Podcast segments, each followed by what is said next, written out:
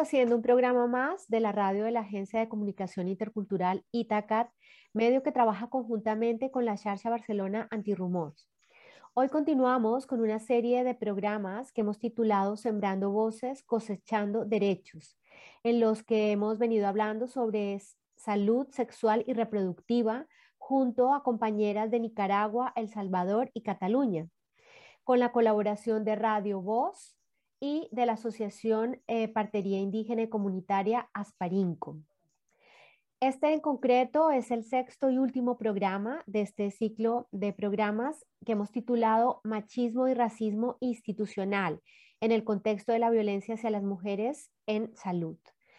El objetivo de este programa es visibilizar y reflexionar sobre si el sistema de salud responde a las necesidades de las mujeres que son víctimas de violencia de género Reflexionar también sobre la violencia racista por un lado y machista por el otro.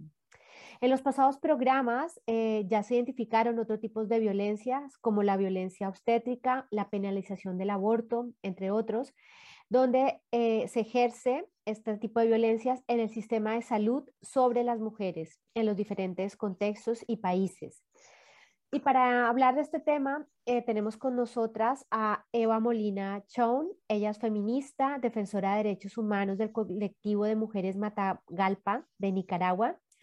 Eh, buenas tardes, Eva. Buenas tardes, mucho gusto, muchas gracias por estar en esta conexión, sembrando voces. Gracias, Eva. Y eh, también tenemos a Pilar Babi Robrera por Cataluña. Ella es médica de familia y ella se ha interesado en las consecuencias para la salud de las mujeres que viven o han vivido en violencia machista. Buenas tardes, Pilar. Hola, buenas tardes. Muchas gracias por vuestra invitación. Un privilegio estar aquí. Gracias. Bueno, yo hablo buenas tardes porque yo estoy en Barcelona, mm. eh, pero eh, Eva, que está en Nicaragua, buenos días. Buenos días. Eh, también para este programa y lo presento por si en algún momento puede entrar y si no, simplemente lo dejamos enunciado, porque esta serie de programas hemos intentado que participen eh, expertas o activistas de, países de Nicaragua, El Salvador y Cataluña.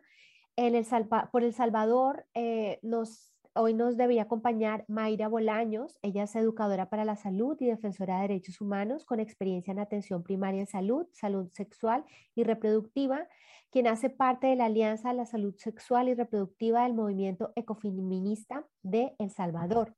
Así que si Mayra se, conecta, pues ya se unirá con nosotros y ya la hemos presentado. Bien, entonces eh, Comenzamos eh, con una pregunta general que me gustaría que tanto Eva como Pilar puedan responder y es sobre eh, sus experiencias, vuestras experiencias y realidades, si creen que el sistema de salud responde a las necesidades de las mujeres víctimas de violencia. Eh, Eva, por ejemplo. Ok. Bueno, esa pregunta, digamos, es una pregunta que nos, hemos, que nos hacemos las mujeres en, que trabajamos eh, en, esta, en estos esfuerzos por prevenir eh, la violencia machista y por eh, atenderla, por dar acompañamiento, por hacerla visible y también por desarrollar protocolos de atención dentro de las unidades de salud y dentro también de los, de los espacios de acompañamiento que se han venido creando en los espacios de, mujeres en el país para este, hacerle frente pues a esta pandemia ahora, epidemia silenciada, que es la violencia machista. Eh, nosotras vemos que dentro de los sistemas de salud, pues todavía queda mucho trabajo, muchas, muchas cosas por hacer en el sentido de que los sistemas de salud prácticamente están muy enfocados al tema de atender solo aquellas situaciones que vienen con una agresión ya eh, grave, digamos, cuando las mujeres llegan en un estado de muy golpeadas, cuando recurren a las unidades de salud en unos estados este, de deterioro físico con lesiones físicas graves, por ejemplo, ¿no? Cuando hablamos de ya desde las mínimas hasta las máximas, ¿no? Desde desde contusiones, golpes hasta amputaciones, eh, eh, incluso ya a veces en, peligro de muerte, ¿no? Que es, lo que, está, que es lo que sucede con las víctimas de femicidio, por ejemplo, de los femicidios frustrados, que en Nicaragua en este año ya llevamos más de 90. Entonces, y que recurren a las unidades de salud, pero son tratadas como cualquier paciente que llega a las unidades de salud y que requiere de este tipo de, de, atención, ¿no? de una atención médica este, más enfocada en no ver de dónde viene el problema, o sea, cuál es la situación con la que llegó esa persona a los sistemas de salud, sino atender la lesión. Entonces ahí nosotras encontramos serias deficiencias en, en todo este abordaje de la violencia machista porque este, incluso no hay una correlación que permita o una relación que permita que los sistemas de salud contribuyan a que eh, estas personas que llegan, estas mujeres, estas niñas, estas adolescentes, eh, lleguen a los, a los sistemas de salud y que eso sea como un camino también que les sirva para el acompañamiento cuando se busca la ruta de la justicia en el caso de que eh, las personas decidan hacerlo. Pues ahí se rompe esa relación porque, claro, las mujeres están vistas solamente como, como, como cuerpos que llegan, pues cuerpos lesionados como llegan otros, pues como llegan los de accidentes, como llegan la gente por una enfermedad eh, de las que pueden suceder en las personas. Entonces ahí vemos deficiencia. Otra parte importante dentro de los sistemas de salud es todo el tema de las agresiones sexuales. O sea, a los sistemas de salud llegan todas aquellas niñas eh, embarazadas, producto de violaciones, productos de los abusos. Y a, las chavalas, a las adolescentes, que son altas las tasas en Nicaragua también, nosotras estamos viendo que cada año el, el peritaje, el médico legal, este, lleva cifras escalofriantes, más de seis mil y pico de niñas de adolescentes que llegan a los servicios de salud, no las atiende en por qué esa niña llegó embarazada, por qué esa adolescente, perdón, llegó embarazada y este, eh, al sistema de salud, sino que solo se preocupan pues por cuidarle la panza, como decimos aquí ¿no? a nosotras.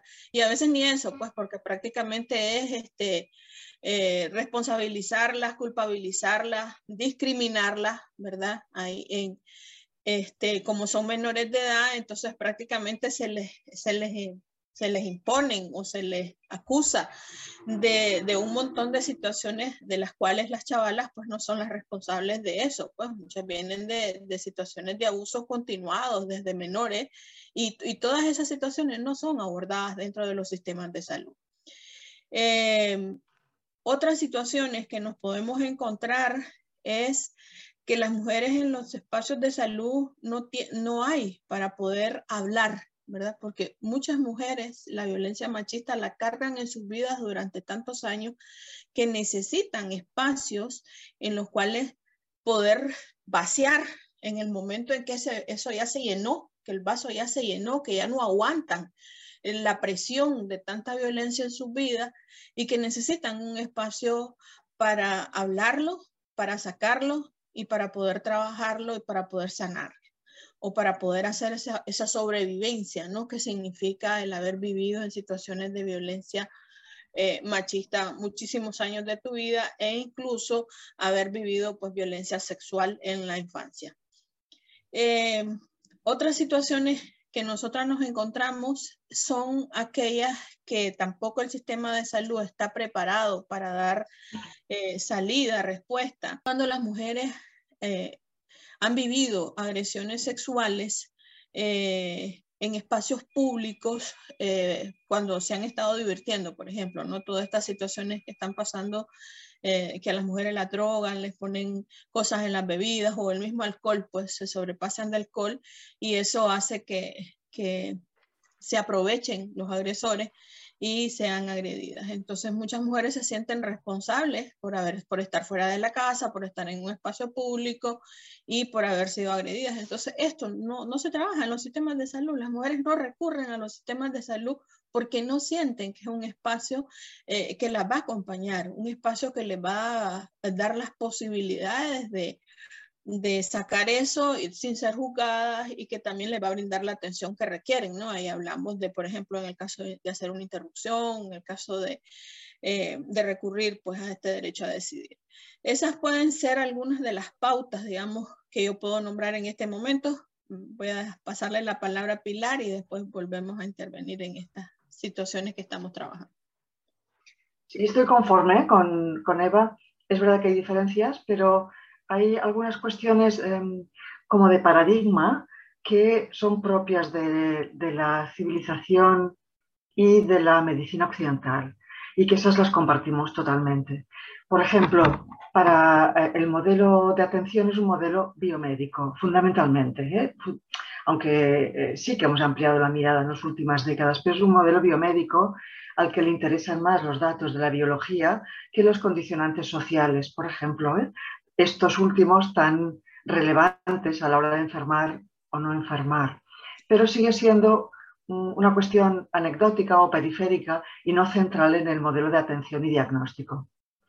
Si a eso, eh, si en esa especie de, ceguera general eh, nos vamos a hablar de la condición de las mujeres, es decir, de aquellas enfermedades, procesos, condicionantes de salud, situaciones vitales que afectan de manera específica o preeminente a las mujeres, la ceguera es mayor porque el modelo eh, que ha pensado la atención es un modelo masculino y por tanto está alejado de la experiencia femenina que siempre ha sido como de segundo orden. ¿eh? El dolor femenino, la reproducción, mm, eh, la salud sexual y reproductiva, el, modo de ser de las mujeres ha sido como de, segundo orden y, muchas veces esto sin tener ninguna conciencia por parte de algunos profesionales de que está siendo así.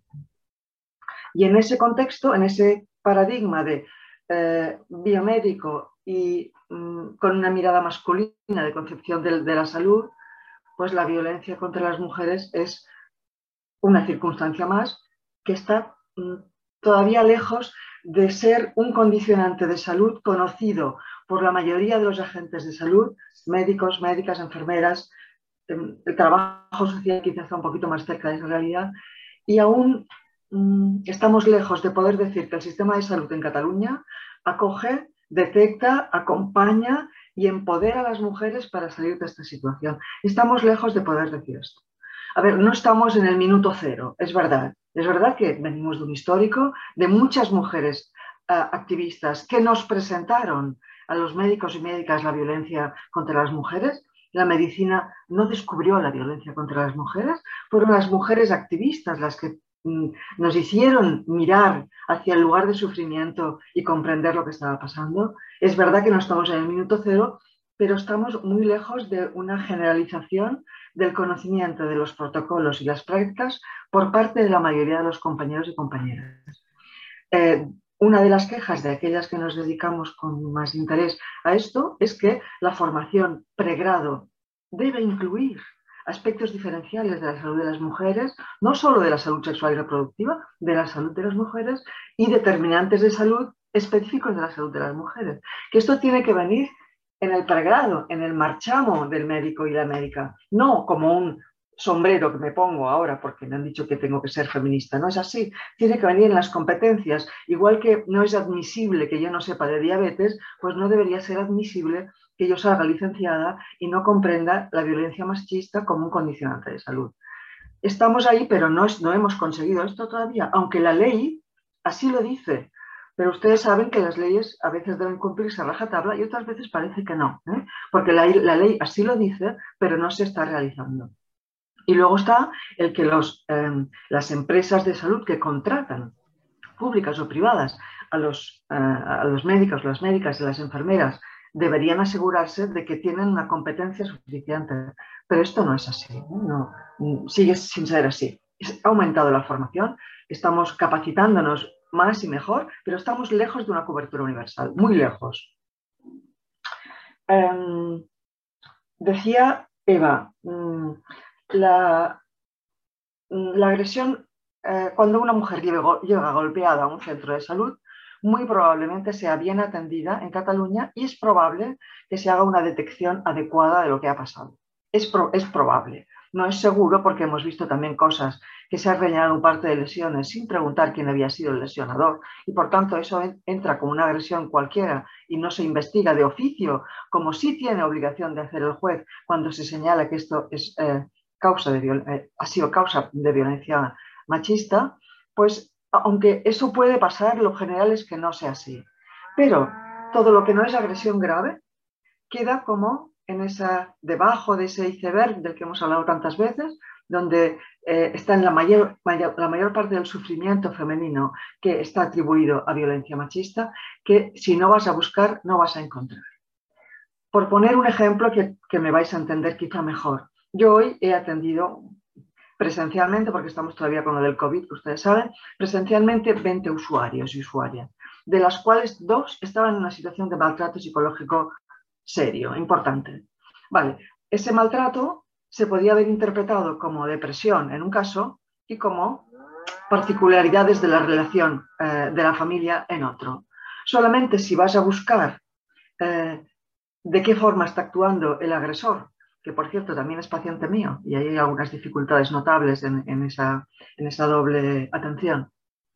Si no vas a buscarlo expresamente porque tienes la, eh, la sensibilidad, la formación y la voluntad de atenderlo, pues no lo encuentras y ese sufrimiento hubiese quedado catalogado de diagnósticos médicos que pueden ayudar y a la vez ocultar el sufrimiento femenino. No sé si me estoy siendo capaz de explicarme, ¿no? Em, muy interesante también lo que decía Eva, em, los medios, em, la, televisión, las redes sociales, hacen bombo y platillo que decimos aquí de la agresión grave, de la agresión eh, en manada, de la agresión, de esta agresión brutal, naturalmente deleznable, no hay ni que decirlo, pero se olvidan de decir que la mayor parte de las agresiones sexuales ocurren en el hogar. Ocurren en el hogar o por personas que son de la, de la familia o cercanos a la familia. Esta es una realidad otra vez totalmente distinta que requiere otra vez una mirada totalmente distinta, porque no te va a venir una joven agredida en la calle, sino una joven embarazada, a lo mejor de un familiar cercano, como ha sugerido Eva ahora mismo. Y es verdad que no ver, no tener la mirada adecuada para detectar eso, es una doble victimización. Porque si tú le dices a una muchacha, a una jovencilla de 17, 18 años, que tenía que haber tenido cuidado, tenía que haber cuidado, cuidado de quién, de su padre, tenía que haber tenido cuidado de quién, de un hermano, de un tío, si ella tenía que haber tenido culpable, hay una doble, cuidado, hay una doble victimización, la que le ha realizado el abusador y el que realiza la institución que no mira lo que está pasando. Totalmente de acuerdo. En Cataluña hay ahora mismo eh, algunos servicios especializados en la atención a la agresión sexual en, en, la vía pública, en el espacio de ocio, en donde también suceden cosas gravísimas. Eh, el Hospital Clínic de Barcelona em, tiene un servicio de apoyo que es, em, yo creo que es un ejemplo a seguir y que eh, la, doctora Luz García Esteve ha hecho un trabajo extraordinario por llevar adelante, pero em, es Barcelona espacio público. Si esto mismo te ocurre en el Pallars, que es una zona montañosa de Cataluña, pues te puede pasar una cosa muy diferente. Y si te pasa en el espacio privado, pues probablemente no haya lesiones y probablemente sea muy difícil de, que esa muchacha o esa mujer pues eh, consulte a este servicio especializado. Por tanto, hay algunas em, diferencias con respecto a lo que explicaba Eva, pero muchas similitudes, muchas similitudes. Pues muchísimas gracias, Pilar. Em, otra pregunta, un poco también para ir avanzando al, tema que, que, concierne esta entrevista, es el relacionado em, con el racismo. Em, en este caso, por ejemplo, en el caso de Eva, eh, eh, sobre la, atención a las mujeres eh, rurales, las mujeres que viven en el, en el, espacio rural de los pueblos, mujeres indígenas muchas veces, que son juzgadas, infantilizadas o despreciadas ¿no? por sus prácticas ancestrales pero también esto transportado a la realidad de Cataluña, igual, ¿no? Las mujeres de orígenes diversos eh, culturalmente, que también eh, son, son juzgadas eh, y, también igual, ¿no? despreciadas por, por este mismo tipo de prácticas eh, bajo una mirada eh, claramente etnocentrista y eurocentrista. Así que una pregunta para cada una en esta misma línea. Así es. Mm, por eso, digamos, en, el país este, no, se ha hecho un fuerte trabajo. Nosotras hemos hecho como organización un fuerte trabajo de recuperación y de visibilización del trabajo de las parteras como parte de toda esa sabiduría ancestral que llevan las mujeres en, la, en el acompañamiento al, parto, al, embarazo y al parto de las mujeres, y que eso sea reconocido dentro de los sistemas de salud y que y se, establecieran los sistemas de referencia, contrarreferencia y acompañamiento para eh, poder reconocer toda esta labor eh, que desarrollan las parteras, a las cuales también se les ha acusado desde el sistema de salud de, ser las, las, las, que muchas veces eh, hacen como que las mujeres entren en más alto riesgo obstétrico, ¿no? Cuando en la, en la realidad es otro, al revés, lo previenen, trabajan sobre él y este, acompañan a las mujeres en eso, pero también dar herramientas para que tengan mayores posibilidades de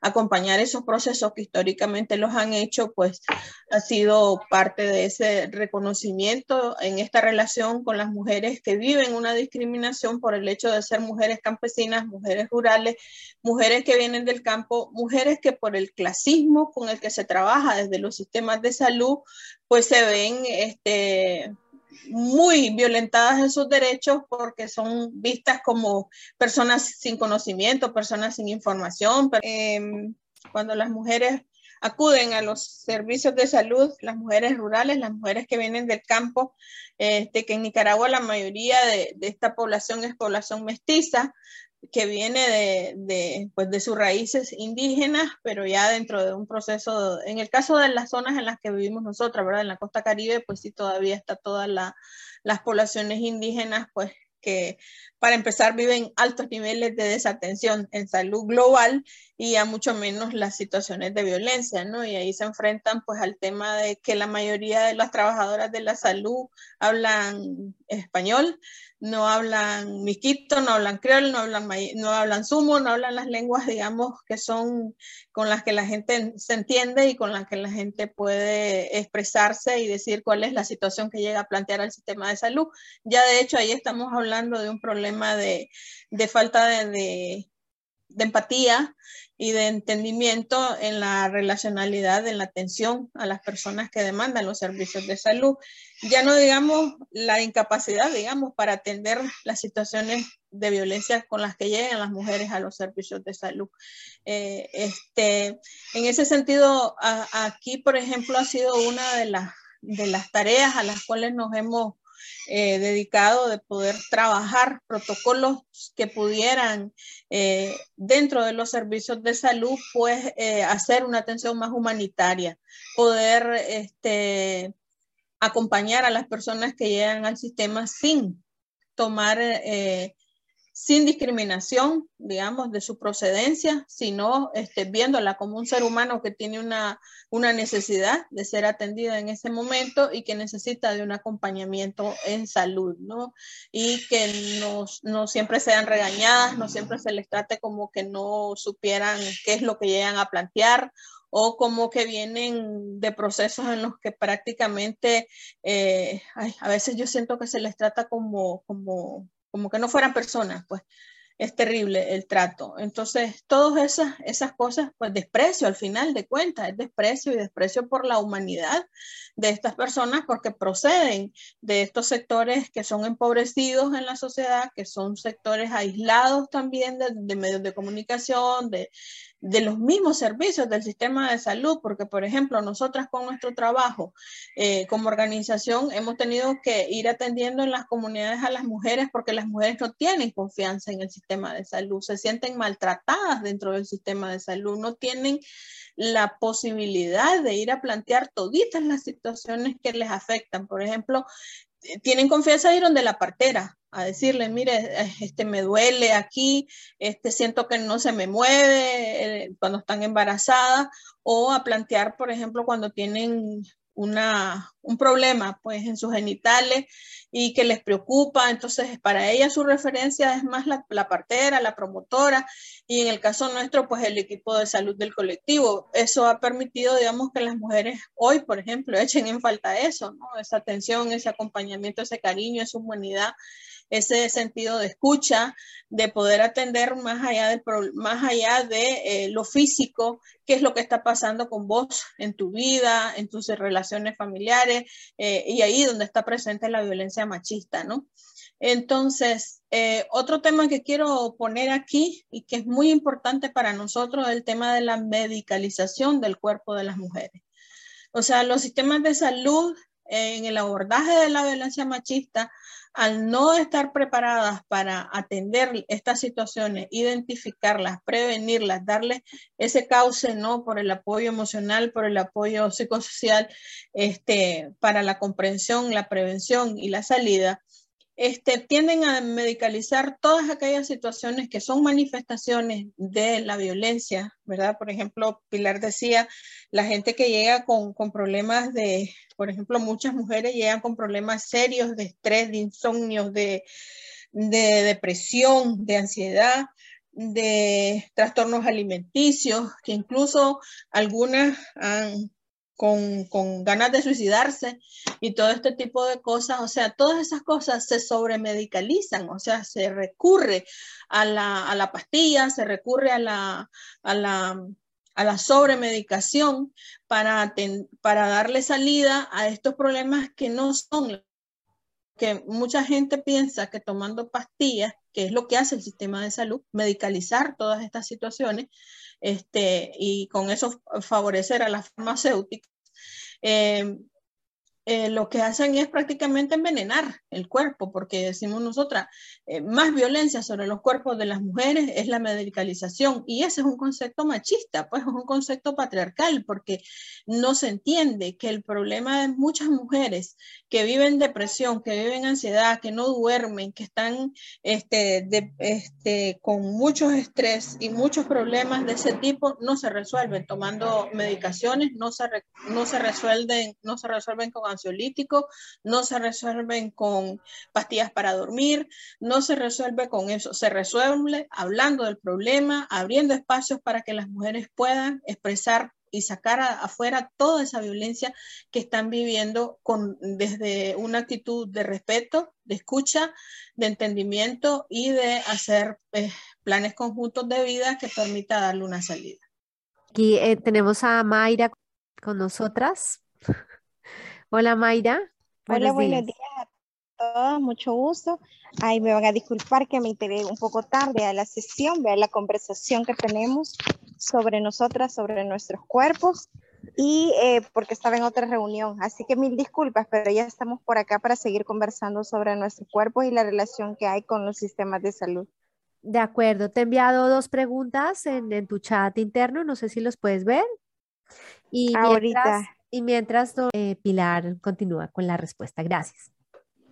Sí, em, eh, siguiendo al hilo de lo que decía Eva, eh, el sistema de salud a menudo hace una especie de juego perverso de tienes que ser autónoma con tu salud, tienes que encargarte tú, no estés viniendo aquí todo el rato a preguntar lo que te pasa, pero no tan autónoma como para cuestionarme, tanto no, una especie de término medio que a mí me convenga mucho. Y eso es es habitual. Eh, nosotros tenemos ahora eh, eh, que ocuparnos de la interseccionalidad de la violencia de género con algunas situaciones especiales de lugar de origen, de procedencia o de etnia. Y, y, hacer esto con mucho cuidado, porque de un lado, refiriéndonos a la violencia machista, hay una especie de mito que está calando bien en la comunidad española y catalana, que es que eh, son los extranjeros los que aportan la violencia machista, ¿eh? como si no tuviéramos bastante con la nuestra y tuviéramos que, culpabilizar a otros del origen de la violencia. Y hay que ir con cuidado porque esto se está, mm, está calando, esta idea está calando como un mito terrible. ¿eh? Cuando las estadísticas no dicen esto, em, especialmente entre los, agresores. Sí que es verdad que las víctimas están sobre representadas en la mortalidad. Es decir, que hay más mujeres asesinadas eh, que, han venido, que han nacido en otros lugares de las que correspondería por proporción en el censo actual. Pero en cuanto a los agresores, no es así. ¿eh?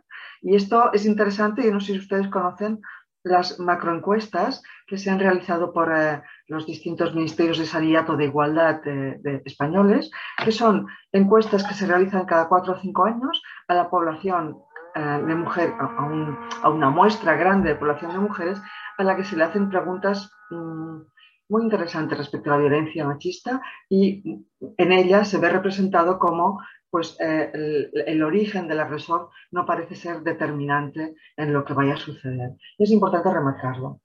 A la vez, a la vez que tenemos que tener esto mm, como analizado, bien analizado, para no estar buscando violencia en colectivos concretos, sino entender que forma parte de nuestro sello eh, de la propia comunidad, a la vez hemos de tener una especial dedicación a cuando esta situación ocurre en colectivos de mujeres que han venido de otro lugar, porque ahí se produce un doble riesgo, el riesgo de ser mujer, el, riesgo de quizá no entender bien la lengua, como le, le, ocurría a Eva, pero quizá con lenguajes todavía mucho más remotos.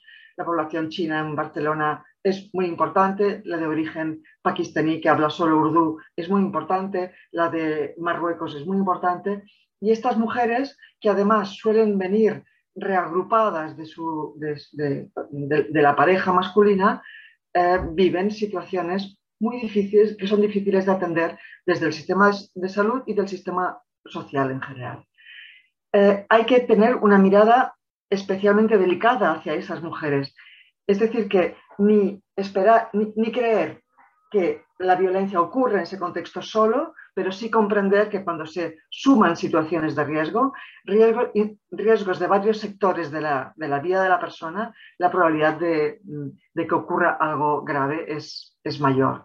Es decir, que si tú eres una mujer eh, que ha llegado del Pakistán hace eh, un año que no habla catalán ni castellano, que habla mal inglés porque no ha tenido acceso a la cultura, no por nada más, que debe hablar un urdu precioso que nosotros no entendemos, y has venido por agrupación familiar de tu marido, la probabilidad de ser atendida por el sistema de salud es pequeñísima, porque vendrás acompañada del marido, que es el que a lo mejor habla un poquito eh, castellano o catalán, castellano, y porque el, el, sistema de creencias en el que eh, no entiendes nada de lo que está pasando a tu alrededor, porque nadie te lo ha explicado, no porque no seas perfectamente capaz de entender.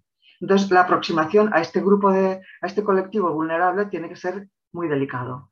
Ni caer en una los emigrantes son los que traen la violencia, falso, ni caer en, bueno, pues si no lo entiendo, pues si no me entiende, pues si no habla, pues sí, pues me, inhibo, ¿verdad? Esa, esa circunstancia.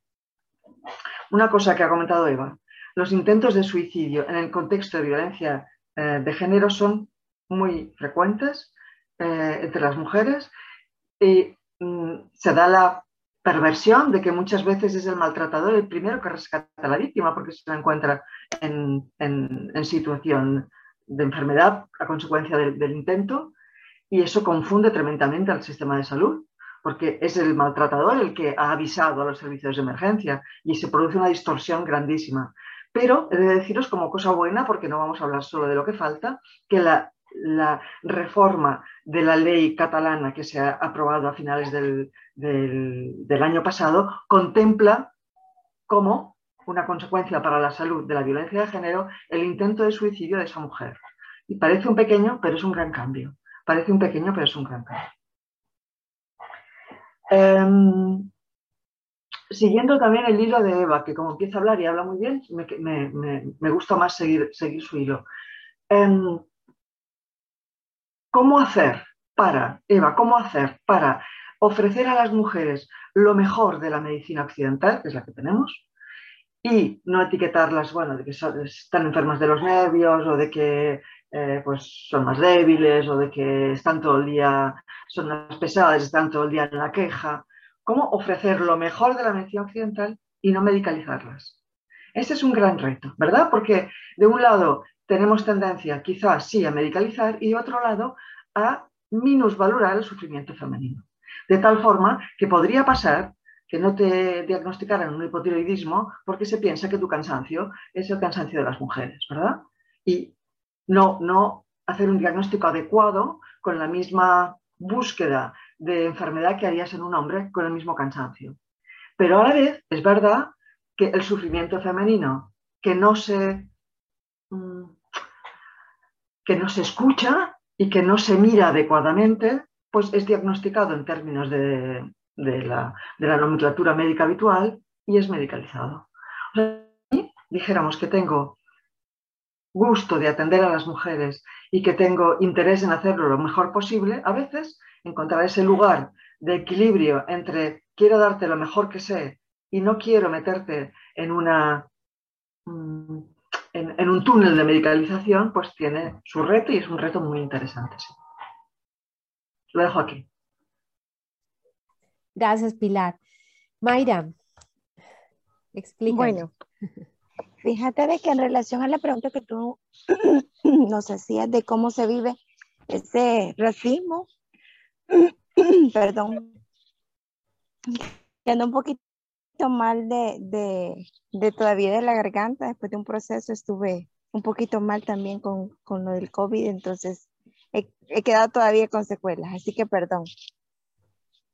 Fíjense de que en El Salvador particularmente eh, es una situación compleja porque a pesar que tenemos una normativa, incluso dentro del mismo sistema de salud, donde incluye a los pueblos originarios, eh, con, en, en, en, cuanto a papel, digamos, a normativas, eh, tiene enfoque, eh, la última, por ejemplo, en la que participamos también incluso como, como, como parte de la organización en la que yo trabajo, fue haber enrumbado el tema de la política de género del Ministerio de Salud con un enfoque interseccional.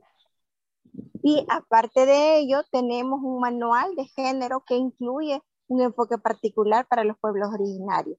Pero a pesar de que tenemos, digamos, como algunas normativas que contemplan el tema del el abordaje de la salud integral para las mujeres y el tema de la violencia contra las mujeres dentro del mismo sistema de salud, en la práctica seguimos normalizando eh, no solamente la violencia institucional, sino también ciertas prácticas machistas en los territorios donde se les culpa a las mujeres, como algo similar a lo que decía Pilar, creo, ¿verdad? Eh, que yo no sé si Eva fue lo que la, que mencionó, pero donde se responsabiliza siempre a las mujeres del cuidado, ¿verdad? De lo que por competencia le, le, corresponde al Estado. Eh, acá en El Salvador, por ejemplo, con, con el tema de, de, de, de, retomar, por ejemplo, ese enfoque interseccional y de retomar esas prácticas ancestrales ha sido bastante complicado porque durante décadas, el sistema mismo de salud no había reconocido, bueno, tanto así que, por ejemplo, el tema de las parteras o los partos, ¿verdad? Eh, no mm, tuvimos que hacer una normativa eh, allá por los 90 donde se institucionalizara el tema del parto. Entonces ya las parteras no podían eh, tener, digamos, esa atención y si se hacía, ¿verdad? Las mujeres que, parteras que atendían a las mujeres en sus comunidades, pues incluso podían ir a terminar presa por tener o, a tener un parto. Entonces, hoy por hoy, ¿verdad? Eh, vemos que se ha tratado como de, de, recobrar, ¿verdad? Hay una organización en el país que es la Asociación Demográfica Salvadoreña, que empezó a trabajar también eh, un proceso de formación con las parteras que principalmente están en las comunidades donde están las mujeres rurales. Hay todavía comunidades indígenas, pero no en gran proporción, donde al final eh, son ellas las que también hacen esa labor de promotoras de salud, digámoslo así, a nivel comunitario. Tenemos también eh, mucho liderazgo organizado a través de comisiones de salud que responde a esas, eh, digamos, necesidades que tienen las mujeres en los territorios, pero que en algunas eh, situaciones, a pesar que teníamos la reforma de salud, donde se hacía un énfasis particular en la participación social en salud, donde involucraban a las comunidades y en este caso los liderazgos de las mujeres, no ha sido así. Y bueno, posterior a la pandemia, eh, ha sido bien complejo retomar eso de la participación social en salud y principalmente porque nosotros tuvimos un retroceso en, materia de, la reforma de salud, que fue que se quitaron algunos equipos comunitarios de salud familiar, los, los famosos ECOF que nosotros nos planteábamos en la reforma de salud y que al final eh, se sigue dando, ¿verdad? A nivel comunitario, pero no con el énfasis de la participación social eh, comunitaria en el tema de salud. Entonces, al final es bastante complicado las mujeres eh, rurales siguen enfrentando no solamente el tema de la brecha de los servicios de salud en términos de accesibilidad por distancia, sino que por todos sentidos, sino que en el tema cultural. invisibilizamos todo el tema de salud sexual y salud reproductiva, como que si las mujeres, eh, digamos, en, en, la zona rural no tuviesen derecho a una atención integral en salud sexual y salud reproductiva, porque nos enfocamos a otros, o el sistema de salud se enfoca a otras necesidades. Y eh, bueno, en el, caso particular de, de, de, El Salvador, hay un fenómeno bastante complicado que es el fenómeno de las pandillas, donde el tema de violencia sexual, por ejemplo, es bastante complicado eh, de abordar, porque, por ejemplo, tenemos todo un aparataje de promotoras y promotores de salud en cada una de las comunidades, pero difícilmente pueden eh, activar esa ruta de acceso a la justicia dando un aviso, por ejemplo, cuando un adolescente es eh, víctima de violencia sexual, precisamente porque muchos de estos hechos de violencia eh, hacia los cuerpos de las niñas son perpetrados por eh, los líderes de las pandillas. Entonces, ante esa situación, el promotor de salud eh, prefiere callar, ¿verdad? por tema de temor a las represalias que las pandillas, en el caso de El Salvador, ese control territorial, bueno, tenemos también un plan control territorial, pero que quizás no está haciendo mucho efecto, eh, porque seguimos viendo un alza en embarazos en adolescentes. Seguimos viendo eh, un alza también en, las diferentes atenciones, ¿verdad? Eh, que no abonan a la salud sexual y salud reproductiva de las mujeres, como por ejemplo el tema de la mortalidad materna. La mortalidad materna ha dado, según el Observatorio de Derechos Sexuales y Derechos Reproductivos de Hermosa, un alza de quizás más del 70% de lo que veníamos presentando. Eso también se debe también por esa brecha de acceso y por el tema de pandemia también, ¿verdad? Eh, pero eh, decir que esas situaciones que afectan los cuerpos de las mujeres y que se enfatiza más también el término, eh, en términos también de esa mirada interseccional que planteaba Pilar, o sea, no es lo mismo también vivir esas violencias los cuerpos de las niñas y las adolescentes y de las mujeres adultas. O sea, hay, hay, hay un margen ahí de, de, de, diferencia, una brecha también etaria, ¿verdad? Que tiene que ver con la normalización, tanto de la cultura de, de la violencia, pero también con una práctica adultocentrista que se da, ¿verdad? Principalmente en, en, las comunidades rurales, en los pueblos originarios que no se escapan también a esa cultura de la violación. Eh, porque es a eso lo que nos enfrentamos. Entonces, pero ¿será que están preparados los sistemas de salud para enfrentar esas brechas? no solamente sociales, no es no solamente esa determinación social que está abajo de, del ejercicio del derecho a la salud, sino también otras determinantes sociales alrededor, como el tema de la seguridad ciudadana, ciudadana ¿verdad? Eh, que tiene que ver con eh, espacios seguros para las niñas, las adolescentes y las mujeres, que es lo que estamos hablando también, que tanto eh, los estados están aportando. Un poco enrumbándome la pregunta que, que hacía Omaira en cuanto a qué protocolos o qué normativas tenemos, por ejemplo, para ese abordaje de, de, la atención integral de la salud, que por supuesto que incluye el abordaje de la violencia hacia las mujeres. En ese sentido, El Salvador, por ejemplo, cuenta con protocolos de atención, por ejemplo, lo que les mencionaba de la violencia sexual, porque eh, los casos de embarazos en adolescentes son violencia sexual, ¿verdad? En niñas y adolescentes. Hay todo un protocolo de atención, pero que difícilmente a veces se activa esa ruta de atención eh, a la violencia sexual precisamente por esos contextos sociales que están dentro de la comunidad, que están inmersos, como por ejemplo el tema de eh, las pandillas que le menciono. Aparte de ello, está unado una situación complicada que es el tema de acceso a la justicia. Muchos de estos casos, ¿verdad?, eh, de violencia institucional, como por ejemplo el tema de, de la violencia obstétrica, se ve tan normalizada que a las niñas le griten, ¿verdad? Cuando están en su proceso de parto a las mujeres, eh, no hay un trato digno en ese proceso por parte de los prestadores de servicios de salud que no se, que no se denuncia. O sea, eh, nosotras tenemos una ley eh, especial para una vida libre de violencia que no contempla la violencia obstétrica, por ejemplo, pero sí contempla la violencia institucional, que es una de las ámbitos eh, de los tres que nosotros tenemos, digamos, eh, legislado dentro de esa normativa de la ley especial eh, integral para una vida de violencia. Pero no hay un registro porque también no tenemos esa cultura de la denuncia, vivimos en esa cultura del silencio, donde normalizamos ciertas prácticas, como ese trato que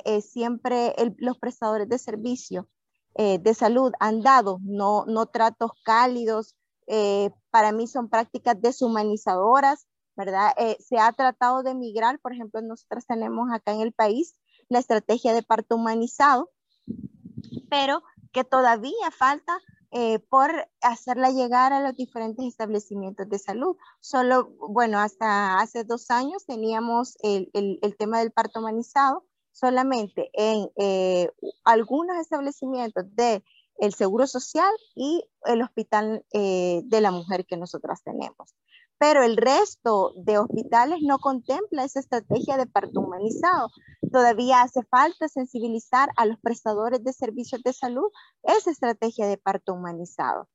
Entonces, realmente, eh, digamos que normativas a nivel eh, país creo que tenemos, pero nos hace falta abordar e involucrar por una parte, el tema de la participación eh, social en salud, que incluye también el fortalecimiento a la Contraloría Social en Salud, ¿verdad? Que hemos tenido eh, esa afectación no solo de la pandemia, sino también el de que no se le, no, no, se le ha dado la importancia para seguir profundizando esa reforma de salud que se planteó y con la que se vino trabajando eh, durante la, última década. Simplemente eh, quiero haceros una última pregunta para cerrar y, de, hecho esta pregunta también nace de, la reflexión, de una de las reflexiones que tú hacías y que tiene que ver con, el, con, el, con uno de los temas de, de este programa que es el machismo, ¿no? El machismo implícito en esta violencia, pero también en las leyes que juzgan a los agresores y violadores o en el mismo sistema de salud, ¿no? Que fortalece estos imaginarios machistas que todas ustedes han, explicado, presentes en las diferentes sociedades eh, y como habla Maya, en, esta carga de cuidados, ¿no? Eh, ¿pueden, puede empezar Eva, si quiere. Bueno, para, pienso que para despatriarcalizar todos los preceptos, prejuicios y conceptos que, este, con los que se elaboran las, leyes, los, las políticas, los programas, los protocolos eh, de salud, pues ha sido como un esfuerzo que viene desde, desde las mujeres, como decía vos en el programa, y que este, sigue siendo como un reto hacer que esos, esas políticas, esos programas, todas esas iniciativas, esos protocolos que se han trabajado eh, desde esa mirada desde el reconocimiento de, real, pues, de la significancia que tienen los sentires, los saberes, el, cuerpo de ser mujer en los protocolos de atención, este, y esa mirada humanista que tendrían que tener los servicios de salud todavía en nuestros territorios y en nuestros países falta mucho por, por hacer porque aunque podamos contar con todos estos protocolos, aunque podamos contar con todas estas herramientas, aunque se hayan hecho grandes procesos de formación con el personal de salud, de acompañamiento, de, para poder ampliar la mirada, poder ampliar esta, esta relacionalidad eh, y, esta, y este sentido en el trabajo en salud, de, este, todavía falta mucha caña con moler, decimos nosotras, ¿no? Porque estamos en pañales, eh, a veces los protocolos están escritos, eh, pero no se aplican. Eh, eso significa estar de manera constante, permanente. Eso tendría que ser política de Estado, tendría que ser política de salud, tenía, tendría que ser no solo este, órdenes, no solo este, como dicen, normativas, tendrían que ser también trabajo de conciencia, trabajo de reflexión, trabajo de interiorización, porque las mismas trabajadoras de la salud viven violencia, los mismos trabajadores de la salud ejercen violencia. Entonces, eh, en sus vidas, en sus parejas, en, sus relaciones familiares. Entonces, ¿cómo, cómo transgredir, cómo trans trasladar todo eso al, al, cambio en las relaciones de atención en los sistemas de salud y hacer que estos en realidad eh, respondan a, a la prevención, a la detección temprana, oportuna y al abordaje eh, adecuado de todas estas situaciones de violencia. Y también, este, retomando la pregunta de Pilar, no sobre medicalizar todos aquellos problemas que no tienen que ver con medicalización, que tienen que ver con un abordaje distinto, con un abordaje más emocional, con un abordaje más psicológico, con un abordaje más humano de, de las vivencias que se están teniendo y de las decisiones que muchas veces hay que tomar en la vidas para salir de esas situaciones de violencia y, este, es como las tareas que todavía quedan en toditos los sistemas de salud porque los sistemas de salud están prácticamente biologizados en todo el sentido de la palabra y no cuentan este, dentro de sus prácticas y dentro de sus aunque hayan normativa en la aplicación lo más humana y lo más este, congruente con este, la prevención de todas estas situaciones de violencia machista. Eh, me quiero quedar ahí pues para no extenderme más. Gracias, Eva. Pilar, sí. Vale. Eh, quería hacer solo un apunte a lo que ha dicho antes Mayra, eh, aquí decimos una cosa, para referirnos a los protocolos y a las leyes, una cosa que es que el papel lo aguanta todo, ¿no? El papel lo aguanta todo, aquello, escribir, es hacer leyes, bueno, no es que sea sencillo, porque, porque a veces son logros muy grandes de la ciudadanía que existan leyes eh, que reconozcan situaciones, derechos o posibilidades, pero parece que una vez lo has escrito, pues el papel lo aguanta todo, pero eso no es así, ¿verdad? el papel solamente es el papel y la vida continúa continúa siendo lo que era antes del papel. Y hay una cosa que quería decir, porque para no nombrar solo la falta, ¿no? porque también la, presencia es importante también, en esta nueva ley, eh, en esta reforma de la nueva ley catalana, se incorpora una, un concepto eh, legislativo que es la diligencia de vida. La diligencia de vida es esa condición legal por la cual la institución queda obligada a dar cumplimiento de aquello que la ley dice y puede ser demandada cuando eso no sucede así. Este es un cambio muy importante y que lucha contra esto del papel lo aguanta todo, porque si tú has hecho el papel y no has hecho la normativa y no has creado los medios para que esa situación cambie, puede ser eh, requerido legalmente de no haberlo realizado. Y eso es un cambio de posicionamiento muy interesante que no puedo decirles a dónde va a llevar porque es reciente y también hay la dificultad de que la ley catalana está sometida desde el punto de vista de la jurisprudencia a la ley general española y no sé hasta dónde nos va a llevar. Pero a mí me ha parecido muy interesante que eso se incluya ya en la ley. Mm, esto por acabar lo que me quedaba por decir de, lo que había dicho Mayra y, creo que es importante señalarlo. Mm, respecto al machismo y la medicina, yo no sé, mm, por no hablar de, de los demás y de, y de, lo general, os diría lo que me pasó a mí, ¿no? Yo llevo ya unos años de profesión, como podéis imaginar, porque no soy joven, y, cuando, y me formé en un paradigma totalmente pues, masculino de atender, de entender y de atender. Y en un proceso conceptual y asistencial machista, es así, porque no, no hay otro modo. Y a mí, fíjense que lo que me, me, llevó a mirar las cosas de una manera diferente es eh, entender que las mujeres que venían a consulta una y otra vez a hablarme del hijo, del marido, de sí mismas, de que yo sentía como mujeres pesadas, esas mujeres estaban sosteniendo el mundo, sosteniéndolo realmente desde el cuidado, desde la atención y desde la realidad de cuidar el mundo. Cuando yo realicé este cambio de mirada, eh, pude reconocer la grandeza de las mujeres no la miseria de las mujeres que tienen dolor, que son pesadas, que vienen mucho a los sistemas de salud, que están más deprimidas, que, reciben más fármacos, que no, no, no desde, la, no desde la carencia, sino desde la grandeza. Y eso a mí me produjo un cambio que me invitó al estudio, eh, que me, acercó al movimiento asociativo de mujeres, que ha sido clave en mi vida profesional, no solo en la personal, sino en mi vida profesional. Me llevó al estudio y pues a, mm, a compartir y pedir a las instituciones, en este caso catalanas, que hagan los cambios necesarios. También es verdad, y vamos a decirlo francamente, que este es un camino largo para el que vamos a necesitar bastantes generaciones de médicas y médicos, pero que yo veo un cambio entre la médica joven que yo fui en los años principios de los 90 a los compañeros formados actualmente que han recibido una formación un poco distinta y que se acercan con una mirada un poco distinta. Es decir, que también quiero invitar a la esperanza porque, porque nos hace falta. Gracias, Pilar. Y para terminar, Mayra. Hola, no sé si me, ustedes me escuchan bien.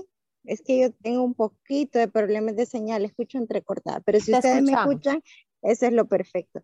Eh, bueno, quizás yo no me voy a profundizar mucho, voy a retomar quizás dos palabras eh, de Eva que coincido también, que creo que es necesario seguir trabajando el tema de la sensibilización de los prestadores de servicios de salud, pero quiero referirme puntualmente a algo que ha sucedido y que lo ha tocado Pilar, y es que el tema de salud vemos que sigue estando a la base eh, de las, digamos, tareas de cuidado de las mujeres y que, por ejemplo, hoy en pandemia hemos visto evidenciado eso, que, eh, o sea, todas las tareas de cuidado lo, han tenido eh, que hacer las mujeres, incluso, ¿verdad? Con estos procesos de, de, de, de convalecencia, quien lo hace al final son las mujeres en casa porque los hospitales no, están dando abasto, eh, porque los, equipos prestadores de servicios de salud tampoco, eh, pues sí, hay una sobrecarga incluso del personal de salud, que es una actividad de, cuidado también. Entonces yo en eso sí quiero decir que es importante seguir visibilizando el tema del aporte de las mujeres, ¿verdad? Eh, como las mujeres también por el tema de esa pobreza multidimensional, tienen que recurrir también a esas prácticas ancestrales que son positivas ah, desde mi punto de vista, ¿verdad? Porque también eh, recobrar toda esa eh, práctica ancestral y memoria histórica de nosotras las mujeres, del cuidado mismo, ¿verdad? Y que va en armonía eh, con eh, nuestro territorio cuerpo y, el territorio tierra. Entonces, en este caso, eh, hay que trabajar por se estigmatice esa práctica. Creo yo que estamos viendo, ¿verdad? Que estuvieron atendiendo, ¿verdad? Es en, esa parte de cuidado. Y por otro lado, ¿verdad? Se juzga esa práctica cuando, digamos, esa práctica es la que ha sostenido la vida durante muchos siglos. Entonces yo creo que es importante seguir trabajando en eso, en, en, esa parte, por ejemplo, acá en El Salvador, los movimientos feministas han jugado un papel muy importante a través de eh, la atención, ¿verdad? Y sobre todo la organización de las mujeres en los territorios, donde muchas de ellas a través de grupos de autoayuda, como les mencionaba, comisiones de salud, ¿verdad? Eh, esas redes de parteras siguen trabajando el tema eh, de la atención de la salud en sus comunidades. Son ellas las que siguen ¿verdad? Sosteniendo ese pilar fundamental en los territorios como lo es la salud, ¿verdad? Y en todas sus dimensiones, no hablo solo de la salud física, sino que principalmente la salud sexual y salud reproductiva, la, salud en general del, entorno, ¿verdad? Eh, y creo que es importante seguir aportando, nos va a llevar generaciones, como dice Pilar, ¿verdad? Pero creo que también estamos, eh, digamos, como, como en esa línea que quizás ah, van, a haber eh, contextos complejos, ¿verdad? En, términos eh, de ese espacio cívico, eh, de políticas públicas, ¿verdad? Que no avancen, como por ejemplo en el caso de El Salvador, que tenemos una ley tan restrictiva que una complicación obstétrica al final se, vuelve objeto de que te criminalicen y estés pagando penas grandes por homicidios una situación que se pudo haber evitado si tuviésemos un, sistema de salud donde dan una información y una, educación en salud eh, que necesita y que por derecho nos corresponde.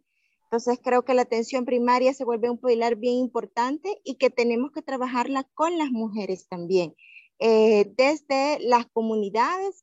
Para que puedan también eh, conocer, ¿verdad? Cuáles son esos servicios que ofrece el sistema de salud a los que tienen que hacer Contraloría Social, porque mientras no, las mujeres no participen en esos espacios de toma de decisión, difícilmente podemos ir avanzando también. Muchas gracias, Mayra. Y yo creo que con esto cerramos este programa que además ha sido un diálogo entre estas tres eh, grandiosas mujeres de Cataluña, Nicaragua y El Salvador, eh, donde también acabamos este ciclo de programa de Sembrando Voces, Cosechando Derechos. Y eh, pues simplemente decirles que muchísimas gracias y que bueno, que ya saben que aquí tienen un espacio para hablar, para igualmente continuar hablando de estos temas. Muchas gracias. Muchas gracias a ustedes. Gracias a vosotras.